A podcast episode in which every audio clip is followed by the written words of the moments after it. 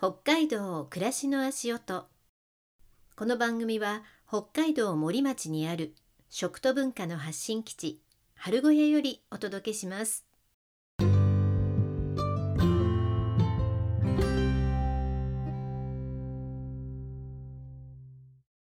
月曜になりました。みーみです。今週もよろしくお願いします。6月3週目。まだ少し朝晩は肌寒いですが、日中の日差しや空の色が夏っぽくなってきました。えー、我が家の近所のじゃがいも畑も畑の苗の成長が著しく太陽の日差しをたっぷり受けてぐんぐん育ってるなぁと感じます。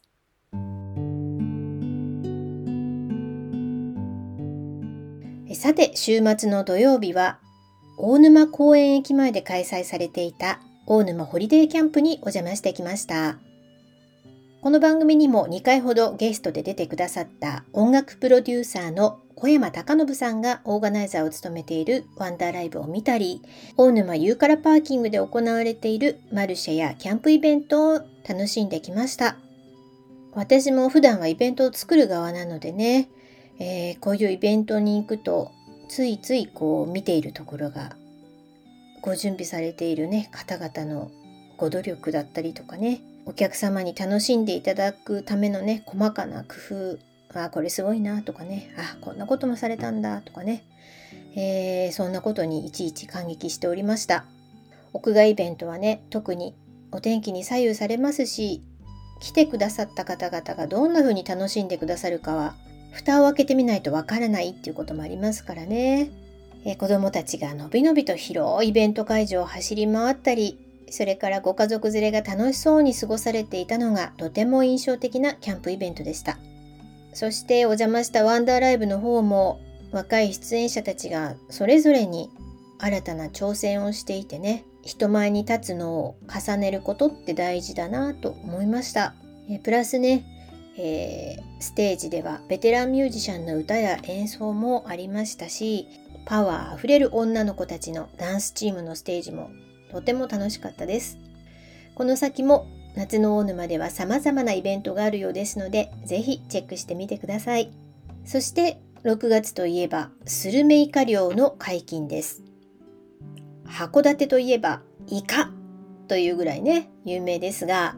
函館から全国にカツイカや鮮魚の卸をされている株式会社春木商店さんに先週ちらっとお邪魔してきました。えー、水揚げされた後大きな水槽で泳ぐスルメイカをですね、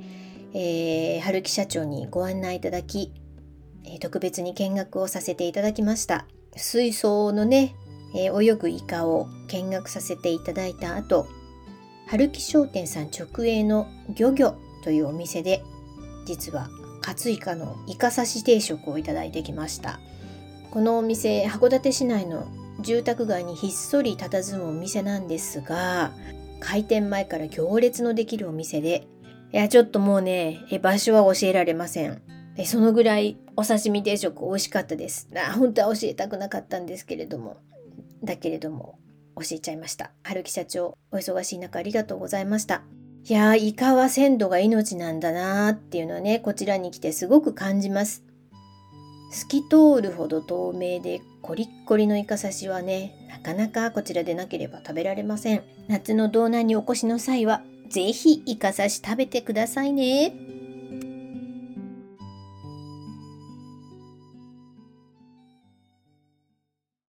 さあ、今日はゲストなしでお送りしようと思います。割と本能で生きているタイプなので、えー、なんとなく今週は今人生の岐路に立っている方にお話ししたいなと思って、えー、ゲストなしです。うん、年を重ねてくると私の周りにも病気を抱えながら仕事している人、それからね、病気を抱えながら子育てしている人も多いんですよね。それに加えてね、えー、親の介護なんていうこともね、出てきますのでね。ね実は先週、え知り合いの40代の方からこんなお話を伺いました。奥様が血液検査で引っかかって、えー、そして再検査になったと。したら腫瘍マーカーがとても高くてうんがんの可能性があると言われて夫婦で眠れぬ夜を過ごしたっていうお話を伺ったんです、えー、再検査の結果幸い奥様はがんではなかったということでね本当に良かったんですけれどもお子さんもお二人いるご家族なので健康でいることの大切さを身に染みて感じたってねその方がおっしゃられていて。いや本当にそうなんですよね。何でもないような日常って自分自身も含めた家族がみんな健康であるっていうね奇跡の上に成り立ってるんですよね。ついつい忘れがちになりますが、えー、私自身もそれを痛烈に思い知らされたのが29歳の時でした、えー、最初の夫との死別という体験でした。そんな昔話を今日はしてみようかなと。えー、私は27歳で最初の結婚をして28で出産。そして子供を産んだ2ヶ月後にアナウンサーとして仕事復帰をしました。結婚する前からテレビ神奈川 TVK で横浜ベイスターズの専属リポーターをしてまして、えー、復帰した1998年っていう年がですねえー、CS 放送で野球の完全中継が本格的にスタートした年だったんですね。まあ私自身1年以上産休で現場を離れてましたからうーんプロ野球の現場に戻るためにブランクがあった期間ね、えー、セ・リーグの動向を勉強する必要がありましたしキャンプから入って選手への取材も必要でしたし、え、それまでは TVK で応援番組のね、え、コーナーをやらせていただいていたというのとその CS の野球中継のリポーターとなるとねまた新しい役割の挑戦でしたので、うん、今思えばアナウンサーとしてもまだまだ未熟な20代後半その上新米母親業もねありましたしで本当に目まぐるしい毎日でした。えー、98年頃っていうとねインターネットが一般に普及しだした頃でしたから、うん、野球のデータや情報を取るにも図書館に行ってスポーツ紙をくまなく調べてコピーしたりノートに書き留めてなんてこともしてましたし、うん、その年がさらに劇的な展開を迎えてベイスターズが38年ぶりの日本一になったんです。まあイコール私の仕事の忙しさも、うん、ピークを迎えることになったわけで強烈に忙しい年でした。えそんな忙しい年が明けてまあベイスターズとしても、うん、注目される日本一を取った翌年の9 99年のシーズンが開幕して、え私としては野球中継2年目なのでさあ改めてトライしていこうっていうね、決意の2年目でもありました。えそれが開幕して間もなくの5月、人生のどん底に突き落とされる事態となりました。最初の夫のがんの発覚でした。まあ、いきなり崖から突き落とされたような状態でしたね。子供も1歳でしたし、それから共働きでしたから、私が働かないと家計が成り立ちませんでしたし、えー、病気療養にはそれなりにお金もかかりました、えー、それに子育てがあってなんで私たちがなんで今なんでなんでともう泣き叫びたい毎日でした。もちろん仕事が乗り始めていた30当時31歳の夫はもっともっとそうだったはずです。その時も私はもう本当に本当に後悔したんですよね。私がアナウンサーにあの時復帰しなければもっと早く彼の病気に気づけたんじゃないだろうか。私が忙しすぎたために仕事に育児に無理させてたんじゃないだろうか。まあ本当にそれは後悔の嵐でした。えー、闘病期間に起きたあれこれを話すと長くなってしまうので、うん、このぐらいにしますけれども病気発覚から1年8ヶ月後闘病の末彼は亡くなりました人生ってどれだけ理不尽なんだろうって思った私の人生の最初の大きな岐路でした。うん亡くなった当時息子は3歳になってまして、えー、この子と2人さあどうやってこれから生きていこうって思いましたね、えー、女性アナウンサーがまだ少なかった分野を私なりに切り開いてた時だったんですよね私自身としては。うんプロ野球プロゴルフそれからねボーリングの番組と遠征も多いので出張も多い仕事をしてましたそうなるとせっかく何年かかけて切り開いてきた道だけどこのまま続けることは難しいよなぁと悩んでましたし、えー、心配して周りの友人知人が声をかけてくれることすらもうん重たく感じ出していて、えー、そんな時このまま家にいたらなんか自分が壊れてしまいそうな予感がしてました。えー、そんな頃カナダに住む亡き夫の友人女性からね、えー、一通のメールが来まして、よかったらカナダにホームステイに行きませんかってね、メールで声をかけてくださったんです。えー、その友人の M さんとはね、直接お会いしたことも私はなかったんですけれども、なぜかすごくその一通のメールにこう本能が導かれてよし、カナダ行ってみようって、うん、決めまして。それもななんとなく早い方がいいような気がして、四十九日と納骨を終えてすぐカナダに息子とホームステイをしに行くことにしました。場所はバンクーバーより東側の内陸のカルガリーでした。昔冬季オリンピックが開催された場所でもあります。えー、このカルガリーの町の郊外に住んでらっしゃった M さんご家族、えー、ここで3歳の息子と過ごさせてもらった数週間が本当に私を救ってくれました、え、東京の家にいた時はね思い出で潰されそうだったんですけれども広い広いカナダの大自然の中で遊んだりそれから仕事や闘病で息子と全然一緒に時間を過ごせてなかったんですけれども2人で公園に行ってのんびり過ごしたりそれからね街にお買い物に出かけたり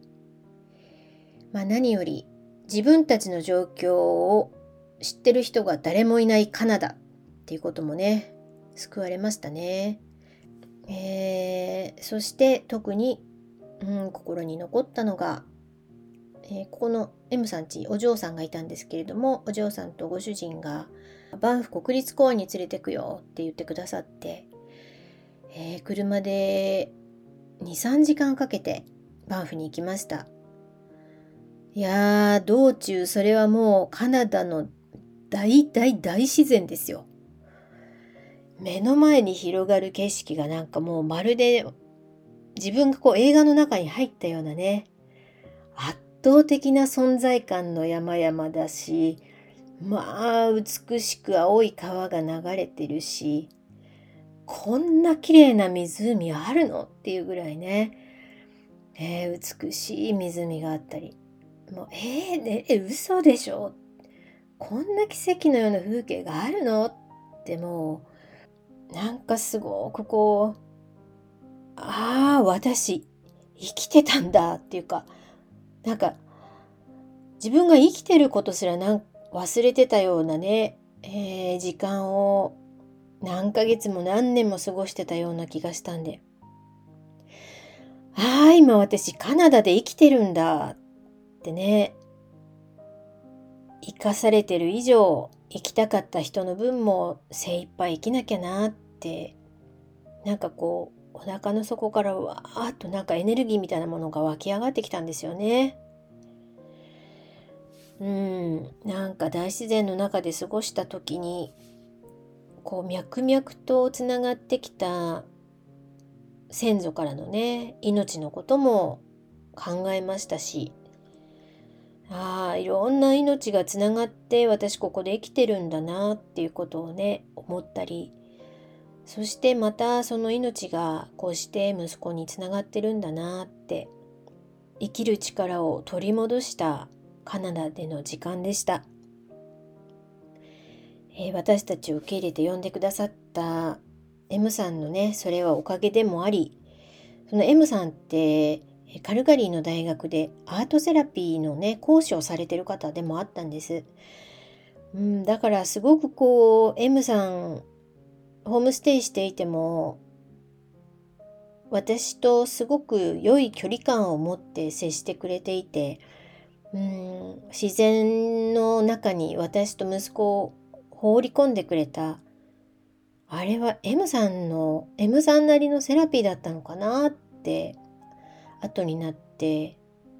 すごく感じました。本当にありがたい経験をさせていただきました。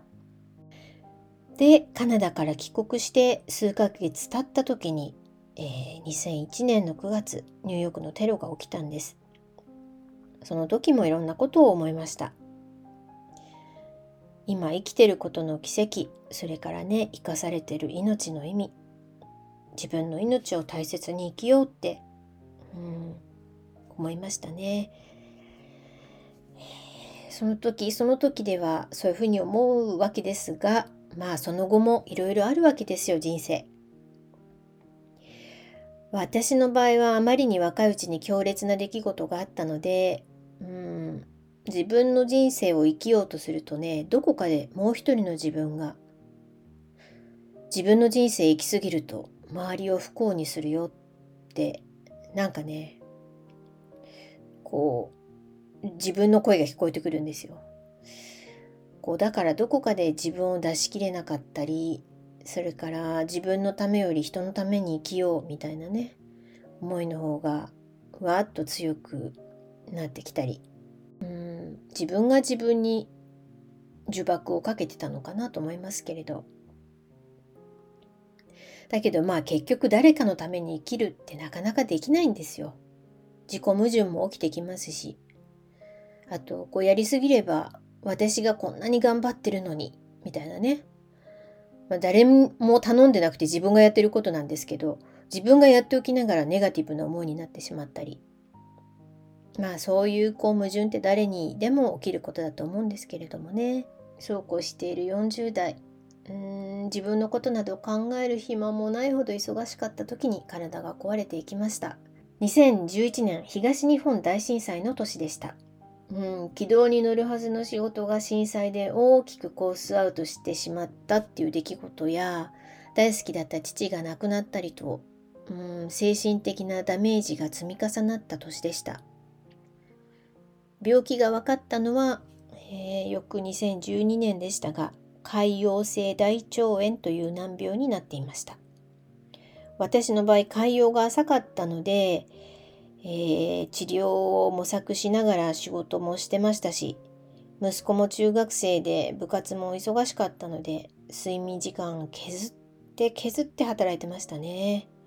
ブレーキ踏めないタイプだったので。えー、そして2015年にブレーキを踏まざるを得ない症状の悪化があり全ての仕事を辞める決意をしました。今になって思えばブレーキ遅いんですよ。結果周りに大きな迷惑をかけましたし。うん。だけどねこうブレーキは踏めなかったんですけどどこかでまあ自分の体ですからね自分が一番よく分かっててどこかでこれブレーキ踏むことになるなって思ってはいてうん。心の中で東京離れて療養したいな移住したいなって思ってました。うん難病になって以降も舞台制作などの仕事で全国二十数都市を、ま、飛び回ってましたのでここは住みやすそうだなとかねそういう目線で、えー、具合悪いながら仕事先で滞在してました、えー、そんなタイミングで仕事で訪れた函館からご縁がつながってつながって今住んでいる森の暮らしにたどり着いています。なんで北海道なの？ってね、えー、移住を決めた時にもいろんな人に聞かれましたけれども北海道の今の場所を選んだのはカナダでのホームステイを思い出したからです。この山があって湖があって海があるこのカナダのような大自然が私をきっと癒して整えてくれるはずって思ったからなんですね。えー、そして本当に今はその通りになってきています。生き方を変える、暮らし方を変えるって結構できそうでできないんですよね。よっぽどのことがない限り。大人になればなるほど自分一人のことではなくなっていきますし、自分はいいけど、じゃあ家族どうする？仕事どうする？収入どうする？それを、えいやって進めるには、やっぱりこう、下っ腹に力入れて物事進めなきゃならないし、結構馬力がいりますからね。生き方を変えるには、一日でも若い時の方がいいなと思います。今日より昨日の方が若いですからね。まあ、若くなくても健康で心が若々しくて柔軟なら問題ないと思います。いやー、こっちに移住してきてからね、とっても柔軟に生きている移住者の方にもね、お会いしたりもしているので、えー、余計そう思いますね。ここ数年はコロナのことがあったり、今またね、戦争も起きていたり、皆さんいろいろ思うところがあると思うんです。社会の価値観も大きく変わっていく転換期だし今までのやり方がいろいろと通用しないし心疲れている方本当に多いですよね。それから自分で自分に嘘をついて生きてたり、うん、つまりは自分に無理をして生きてると体や心は正直に反応出ますよね。え特に年を取れば取るほど弱っている部分に現れてしまいます。そのあたり皆さん大丈夫ですか？そんな時は大自然に身を委ねに、ぜひ北海道にいらしてください。美しい景色を眺めて一日ぼーっと過ごしたり、美味しい空気を胸いっぱいに吸ったり、美味しいものを食べたり、のんびり温泉に浸かったり、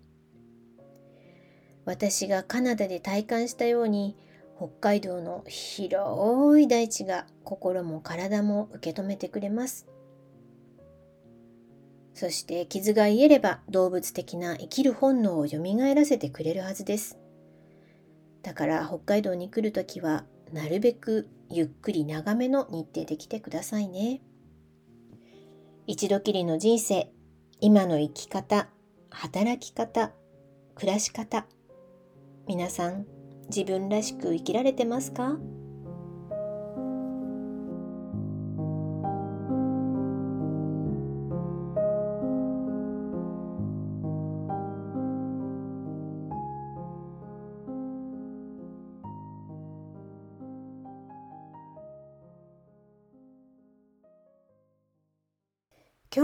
ゲストなしでお送りしました。私もまだまだ人生旅の途中です。えー、明日から私は東京出張があり、週末にはこちらに戻って、主人と北海道の東側、道東に車旅に出てきます。北海道暮らしの足音、毎週月曜配信予定です。来週は旅先からお伝えする予定です。どうぞお楽しみに。番組のインスタもありますので、よかったらご覧ください。今日も最後までお聴きいただきありがとうございました。それではまた来週。